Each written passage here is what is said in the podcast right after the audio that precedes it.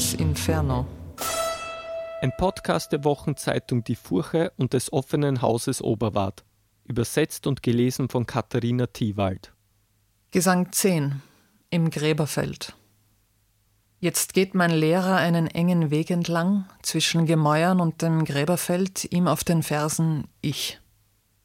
Toskana, der du lebend durch die Stadt der Flammen gehst, bleib doch bitte eine Weile stehen. So plötzlich drang die Stimme aus einem Sarg, dass ich mich an meinen Meister schmiegte, und der sagte mir Dreh dich doch um, was machst du da? Schau mal, es ist Farinata, der sich aufgerichtet hat. Vergil schob mich mit Nachdruck zu ihm durch zwischen den Gräbern und sagte nur Pass auf, dass du nicht zu viel plapperst. Kaum war ich an Farinatas Grabmal angelangt, schaute der mich prüfend an und fragte fast verächtlich Wie sieht dein Stammbaum aus? Nichts verbarg ich, alles legte ich ihm offen. Er zog die Augenbrauen hoch und meinte dann Dann waren deine Leute meine bitteren Feinde, zweimal habe ich sie vertrieben. Wenn sie auch vertrieben waren, gab ich zurück, so sind sie beide Male heimgekehrt von überall, die deinen nicht.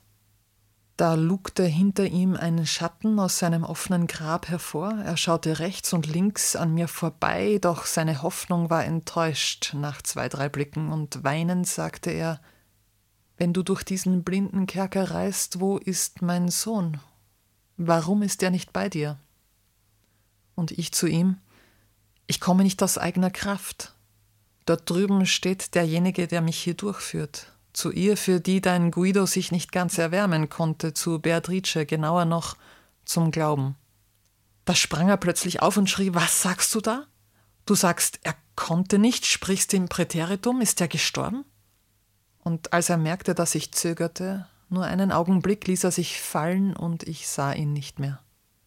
Der andere Geist verzog darauf keine Miene und sprach weiter wenn meine Leute die Kunst der Rückkehr schlecht begriffen haben, dann foltert mich das mehr als dieses Bett aus Stein. Auch du wirst sehen, wie schwer die Heimkehr zu erlernen ist. Sag mir aber, warum agieren die verdammten Florentiner so brutal in den Gesetzen gegen meine Leute? Ich drauf zu ihm, naja, das Blutvergießen, das so grausam war, dass sich der Fluss der Stadt verfärbte, haben dazu beigetragen. Er seufzte, schüttelte den Kopf und sagte Daran war ich nicht allein beteiligt. Ich war jedoch komplett alleine, als entschieden wurde, Florenz zu ruinieren bis zum Grund. Wäre ich nicht eingeschritten, gäbe es die Stadt nicht mehr. Ich hoffe, sagte ich, dass eure Nachkommen in Frieden leben werden. Doch helft mir bitte einen Knopf im Kopf zu lösen. Es scheint mir, dass ihr im Voraus wisst, was der Zeitenfluss uns bringen wird. Mit der Gegenwart habt ihr es anscheinend nicht so. Du musst dir unser eins wie Weitsichtige denken, sagte er. Das Ferne sehen wir besonders gut. Sobald die Zukunft näher kommt, verschwimmt die Sicht.